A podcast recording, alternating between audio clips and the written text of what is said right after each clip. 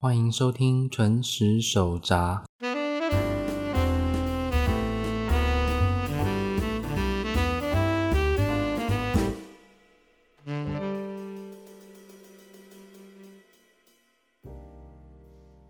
皆さんこんばんは。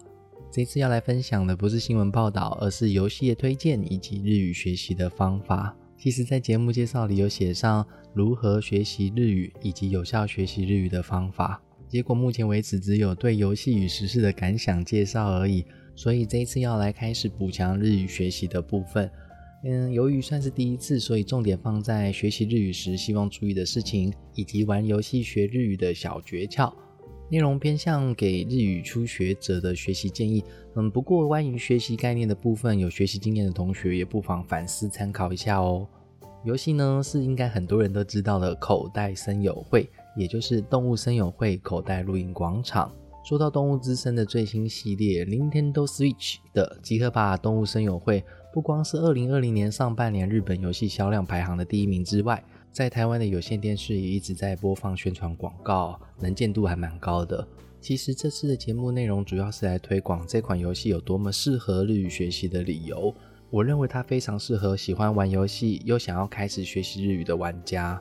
以日语能力的指标性考试日本语能力试验的分级来看，游戏内容使用到的日文几乎都落在初级的 N 五到 N 四，这两个级数可说是将日语的重要基础都包含进去了。所以一边学习日语一边玩这款游戏的话，应该是有相辅相成的作用。其他还有许多学习方面的优点，就逐次介绍下去吧。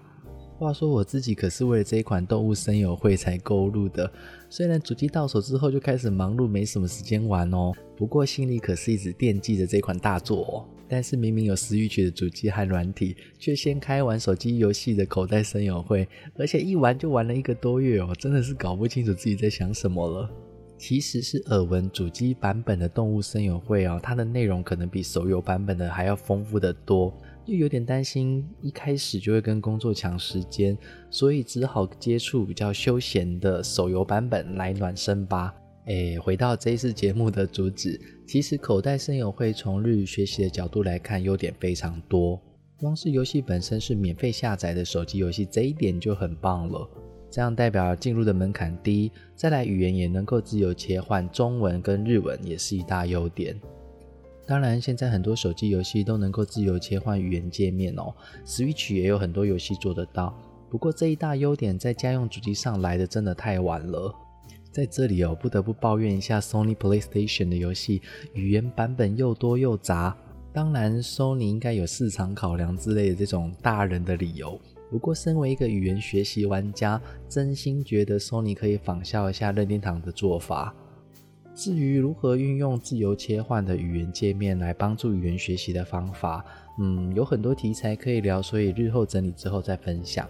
这一次就先接入介绍一下日文界面的口袋森友会新手指南，同时介绍需要多少的日语学习程度才能看懂这款游戏中的内容，以及建议用它来学习日语的理由。如果事先将手机的语言界面切换成日文的话，你一进入游戏就会是日文界面了。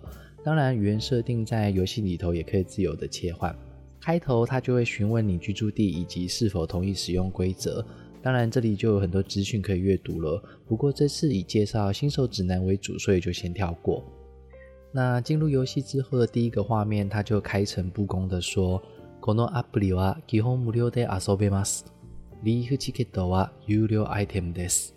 意思就是本应用程式能够免费游玩， 那叶子票券呢，则是付费道具。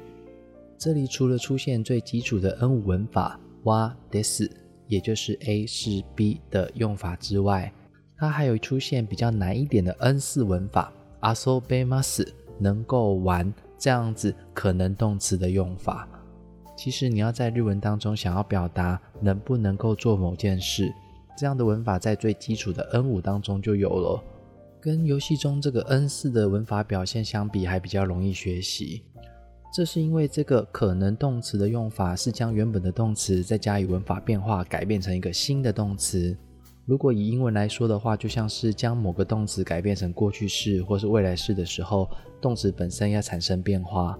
如果你使用 N 五的文法，就不需要改变动词本身，只要在动词的后面增加一句文法，就可以表达一样的意思，也就是能不能够做某件事。像这样在日文当中会用到不同的文法来表达相同的意思。对于初学者来说，明明在中文的意思一样，却要去学不同的文法，往往会搞得很混乱。不过，即使中文意思相同，也不代表该日文文法能够完全互换。它们在定义上有些许不同，才会分成两种用法的。那么接下来跳过任天堂账户的连接和自动存档的说明之后，会出现一只弹着吉他叫做 Toda KK 的狗，欢迎我们的到来。因为我自己没有玩过动物之声哦，所以不太晓得这只狗的来历，只是觉得这个开场的气氛怎么跟 PS 的游戏《血缘诅咒》开头的那个书写阿贝的开场很像。一样是问一些问题，然后叫你放轻松。嗯，那当然之后的路差很多就是了。这里它的台词有个注意点，跟进入游戏前那些宣导说明的敬语表现不同，它使用的是口语表现。对日文有些了解的人会知道，说所谓的敬语就是对长辈或是不熟悉的人会使用的表现，也就是比较礼貌的表现。所以啊，像游戏宣导说明之类的内容，就像是对客人要说的话，所以他会使用到敬语。但是进入游戏之后，你大多看到的台词几乎都是口语表现。这是因为敬语虽然礼貌，但会让家有疏离感，感觉不太容易亲近。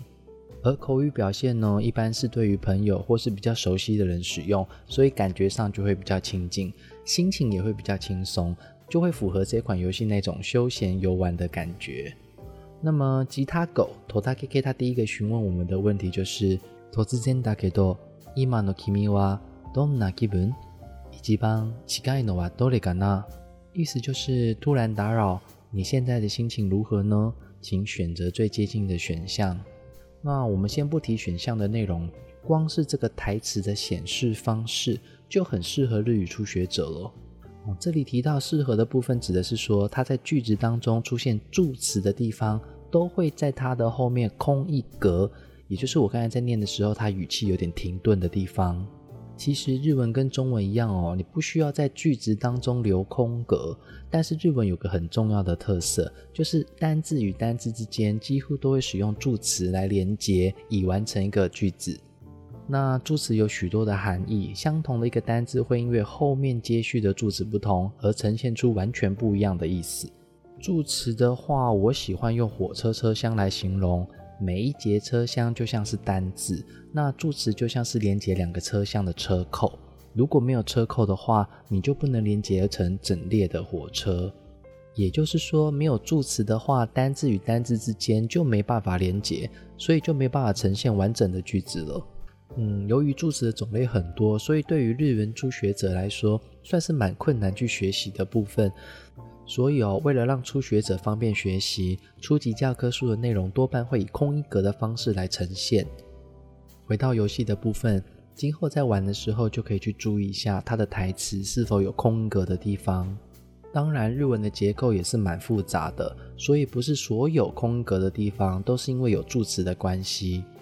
有时候是完全相反哦，少数不需要使用助词的单字，在它的后面也会用空格的方式来呈现。像是选完选项之后的第二个画面，其他狗它就会说：“思い切り走り回りながら木や海の匂いをたっぷり味わえるからね。”意思是因为能够尽情地奔跑，充分地享受树木与大海的味道呢。 我想各位有注意到，我刚才也有停顿的地方，其中像是 “omoi 中文解释成尽情地，以及 “taburi” 充分地这两个单字呢是副词。副词的主要功能呢就是修饰动词或者是形容词，那它的一大特色就是不需要去接助词，所以对于日文初学者来说，如果不空一格的话，就会跟后面的单字粘在一起，而且它通常不以汉字呈现。在还没有背熟单字的情况下，很难区别并看懂句子的意思。嗯，好的，这次光是吉他狗头大 K K 的部分就聊了不少喽。嗯，其他的部分就请各位下集再收听吧。今天节目里出现的引用资料和文型都已经整理在部落格当中，请各位网友跟同学有兴趣的话呢，务必前往浏览。如果有任何的问题或是指教呢，也欢迎提出。那么这一次呢，就进行到这边。皆さん、お疲れ様です。